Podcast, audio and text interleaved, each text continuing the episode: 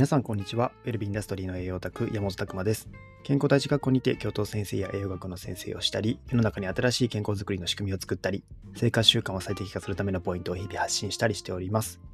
この配信では栄養オタクの山本が日々の勉強やビジネスにおいてインプットしてきた内容やそこから得た気づきを皆さんにも共有いたします。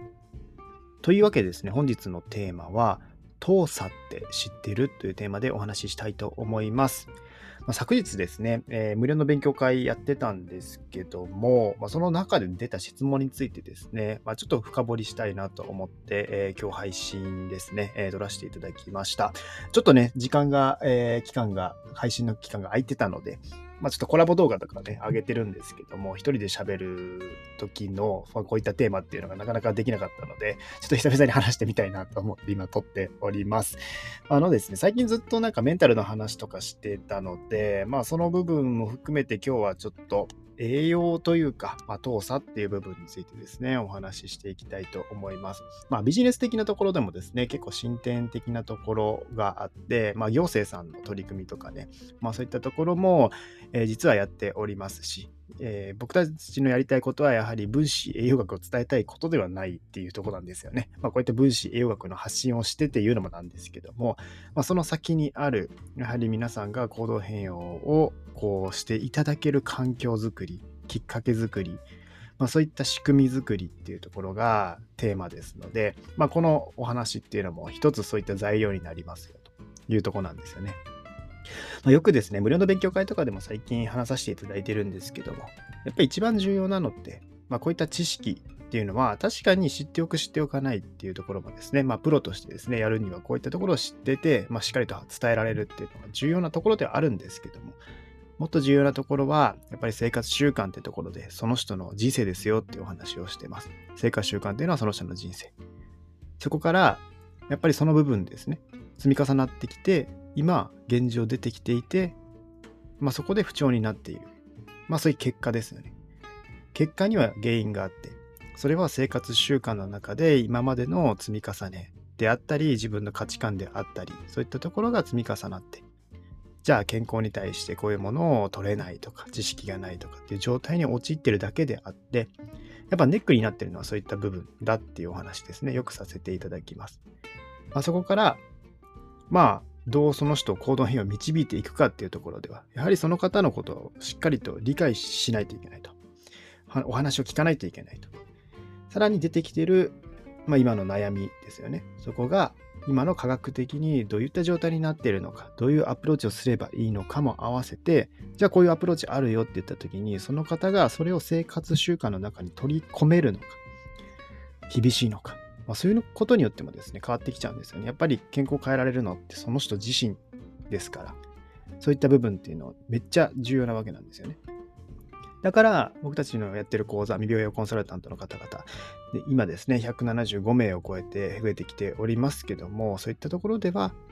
まあ、そのテクニックですよね、カウンセリングのところでお話を聞いたりする、そういったところを、まあ、しっかりとですね、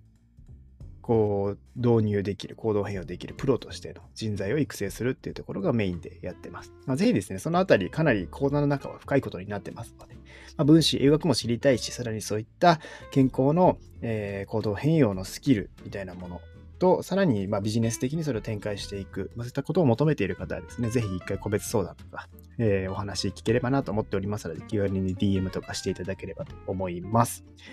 はい、ちょっと前置き長くなっちゃいましたけども、本題の方ですね、えー、入っていきたいと思います。まあ、遠さって知ってるっていうテーマでですね、えー、今日はお話ししたいんですけども、まあ、昨日の中で、まあ、この遠さって分子栄養学とどんな関係あるんですかみたいな形でですね、えー、お話出たんですよね。まあ、ここをですね、本当に遠さっていう部分、まあ、その時させていただいた回答としてはですね、まあ、遠さと分子栄養学って、まあ、栄養療法の世界とか僕もですね、こう見させていただいてるんですけども、あまりなんか遠さがこうだからこう病気の不調になってるっていうのはまだまだ情報としては少ないかなとほぼほぼ言われていないかなっていうような感じはします。というのもこの遠さっていうのはすごく今研究段階にあるっていうところでまあ今までですね、えー、まあ遠さっていうのは塔の鎖って書くわけですけどもまあこうこれからホットになっていくようなところとしては大きいのかなと思います。研究も盛んなんですよ。日本は結構ここの部分盛んにやっていますけども、割とやっぱり研究出てきているのも最近ここ2、3年とかの話も多いし、もっともっとこれが多分発展していって、まあこの次のですね、ホットなワードにもなっていく可能性も秘めてるなというような領域かなと思います。で、まあ、第一の鎖みたいな形で言われてたのが、タンパク質なんですよね。まあ、体を作る材料、酵素とかね、酵素栄養学とかもそうですけども、まさにあらゆる酵素っていうのはタンパク質からできているっていう部分で、まあ、人間を作るですね、生命に必要なものの第一の鎖はタンパク質。で第二の鎖が核酸、DNA みたいなものですね。遺伝子、まあ、生命の設計図と言われてまして、で、第三の鎖になってくるのがこの糖鎖だって今言われてるんですよね。いわゆる生命力みたいなところで、まあ、この細胞ってですね、まあ、実は、まあ、いろんな形があります。ただその表面からこの糖鎖っていうものがピョピョピョっと出てるんですよね。糖の鎖なので、まあ、タンパク質にくっついてですね、糖がこう何種類か、8種類ぐらいの中からですね、その組み合わせによってもう、こう、ニョキッと出てるんですよね。なんかイメージ的には産毛みたいな感じですね。細胞の周りからすごくそういったものが、まあ、産毛みたいなものが、糖鎖ってものが生えていて、まあ、それで情報伝達みたいなものをしている。だからその働きがかなり多様性が起こってて、病気の方とか、まあそういった生活習慣とかの病気になっている方っていうのは、その糖鎖が、えー、この悪い状態になっているというようなところも分かってきているみたいなところですね。だからその働きからですね、細胞のアンテナとかですね、まあ、第4の医療革命とか、6大栄養素、まあ、糖をね、5大要素じゃなくて6大栄養素に入れたらいいんじゃないかとか、まあ、レセプター受容体、主要マーカーとか、まあ、様々ですね、そういったところで、えー、呼ばれてまして、まあ、この働きがですね、えー、この糖鎖に異常があると起こる病気としては、まあ、不妊とかもそうですし、発達障害も喘息も花粉症も糖尿病もがんもアルツハイマー病もみたいな形で、さまざ、まな病気が実はこの糖鎖の異常なんじゃないかっていうところで研究が進んでいるというようなとこです。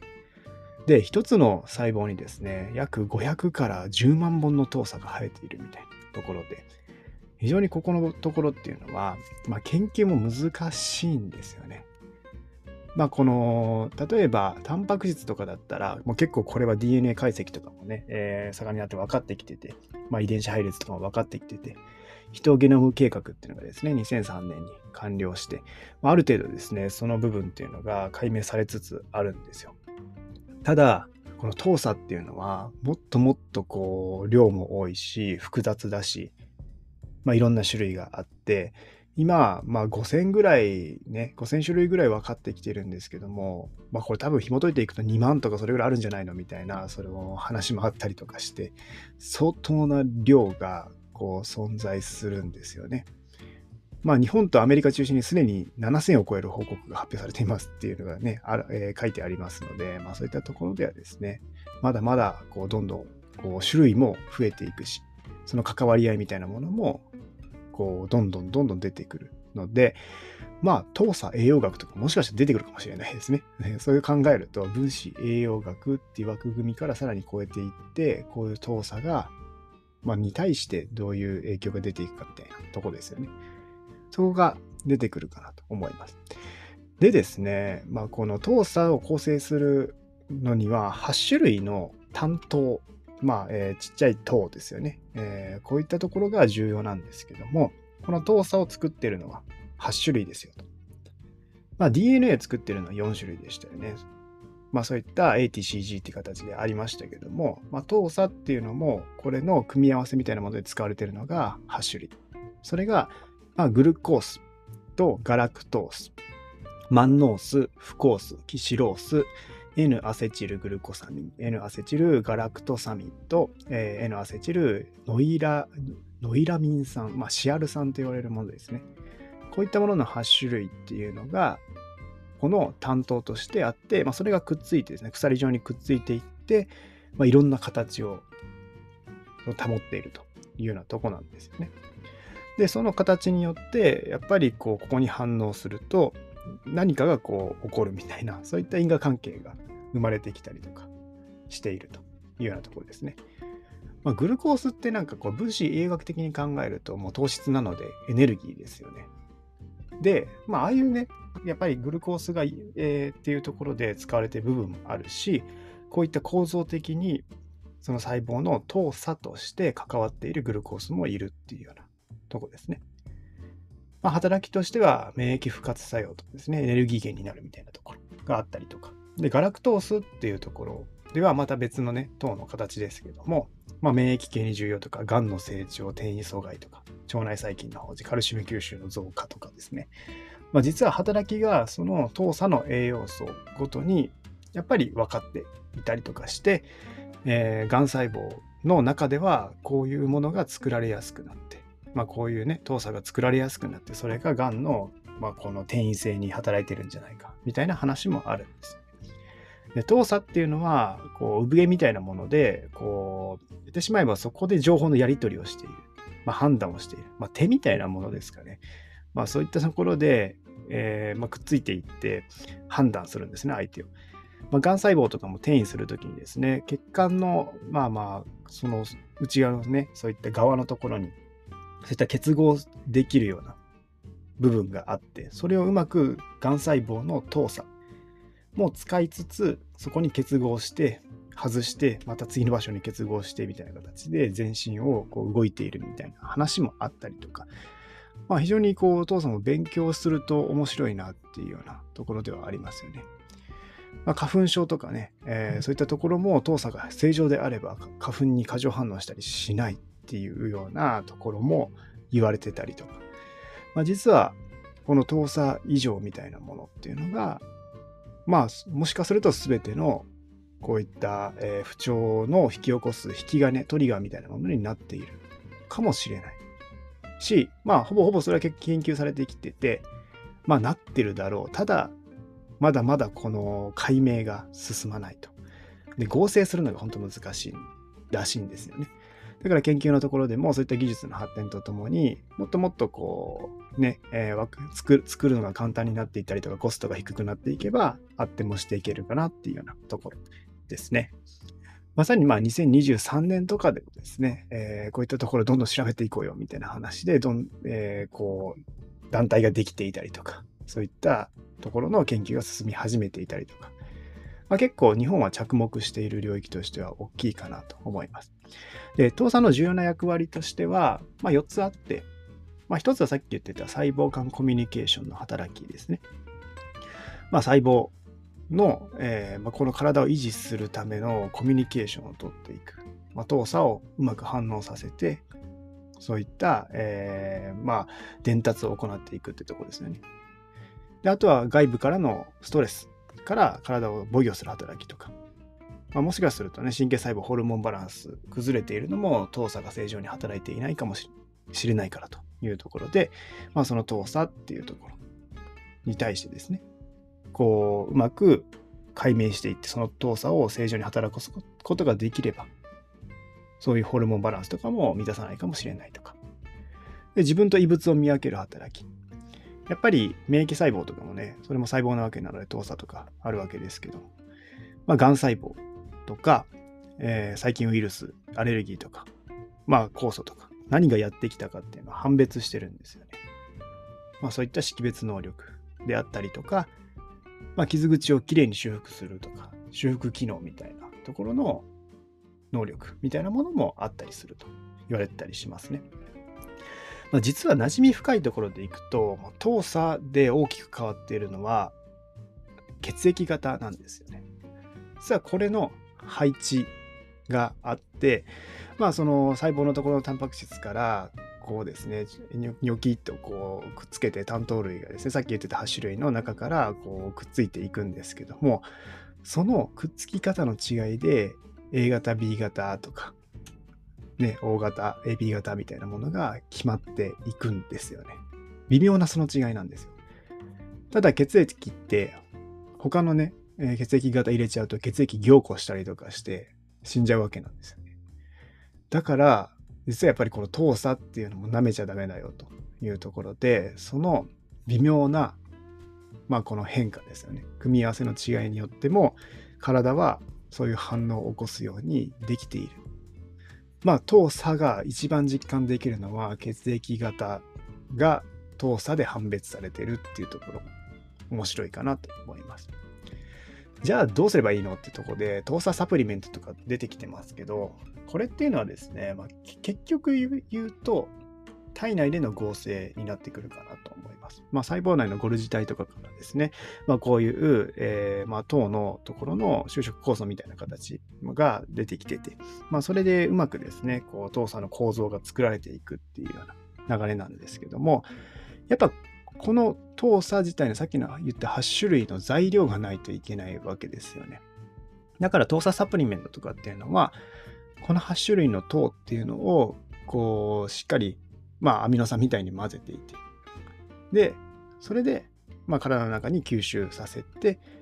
まあ、その材料を入れていくっていう作業。で、それを作り出すんですよね。うまく合成していって作り出す。まあ、ここの中でですね、いろいろちょっと見ていると、やっぱり複雑です。ここもすごく生化学っていう感じだなと思ってまして、いろんな、その、トーサーをこう作るとか、その構成していくためを変換していくためのところに、いろんな酵素がさらに関わっている。それで変換させていって、まあ、この8種類とかうまくですね、バランスとって、まあ、作られているというのがありますし、まあ、糖質代謝、グルコス代謝とかね、ものにマグネシウムとか B3 とか関わってるって言われてますけども、まあ、そういったところもおそらくこの中に入ってくるんだろうな。まあ、糖鎖と分子栄養が絡む時も当然来そうだなっていう感じはしますけども、まあ、サプリとかとしては、えー、売られているものとしては、このまあ、シンプルにこの使われる部品みたいなものを入れていって、まあ、それが吸収されてですね、そこからま作り上げられていく。いわゆるまあこれが発展していくと、こういった糖っていうのがアミノ酸的立ち位置ですよね。必須アミノ酸とかありますけど、必須の糖みたいな形で、まあこの8種類は普段の食事から補ってくださいねみたいなところとかも言われ始める可能性もありますよね。まだまだそれは研究とともにね、もっとこれがもう生命にもう直結するような働きをしているんだっていうのがあれば、まあ国としてはもういったそういったですね、えー、方針を打ち出して、これを取ってくださいねというようになっていくかもしれないというようなところで、まあでも非常に面白いのはやっぱり遠さ一つで、やっぱりその情報の伝達ってところで、まあ、あのコロナウイルスとかもそうですけども、そういったところで遠さっていうのをうまくまたそれ使ってるんですよね。コロナウイルス自体が使ってて。で、その部分で侵入してきたりするわけなんですよね。だから、かなりですね、この遠さは、まあ、今後注目っていう領域ですし、まあ、今からも注目してて全然いいかなっていうような領域なのかなと思います。まあここはですね、科学の世界なので、まあ、どれぐらいのスピードで出てくるかなとは思うんですけども、まあ実際今ですね、もういろんなこと言われ始めてるので、まあ情報取っておく分には面白いんじゃないかなと思います。まだまだでも分子栄養学っていう界隈で糖鎖って調べても、じゃあ糖鎖がこれがどうだから、えー、体がこうなっていくよみたいなところとか、こういう栄養素と紐づいてるよみたいなところは、うん、ちょっとまだ少ないかなっていうような感じはします。なのでですね、そのあたりだけでも押さえておいていただけるといいんじゃないかなと思います。もっとですね、お父さんの研究しているような団体とか絶対あるので、そういったところのセミナーとかね、入り込んでいったら、もしかするとがっつり繋がっている部分もね、見えてくるかもしれないので、まあその部分ですね、えー、僕がまあ今勉強している観点からいくと、まあこの8種類の糖っていうのは、すごく重要な糖なんだよと。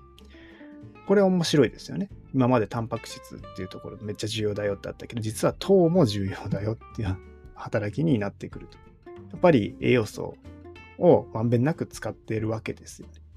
人間の体っていうのは糖質っていうのもかなりの重要なポジションを得ているみたいなところも分かってくるかもしれないですね。まあ、ぜひそのあたりも含めて、えー、まあ、遠さっていうのも僕も今後追っかけていきたいと思いますし、まあ、ぜひ現状ですね、そういった感じで、えー、まあ、実は血液型とかも遠さなんだよみたいなところとかも知っておいていただけると面白いんじゃないかなと思います。まあ、ぜひですね、こういったところなんかいい情報あればですね、僕もなんか DM とかいただければ嬉しいなと思いますし、えー、どんどんどんどんですね、えー、知りたいなと思ってますので、ぜひ情報とかね、交換できると嬉しいなと思ってます。はい、それではですね、今日はですね、遠さって知ってるというテーマでお送りしました。皆さんの日々のインプットアウトプットを応援しております。ウェルビンダストリーの栄養オタク、山本拓馬でした。じゃあまたね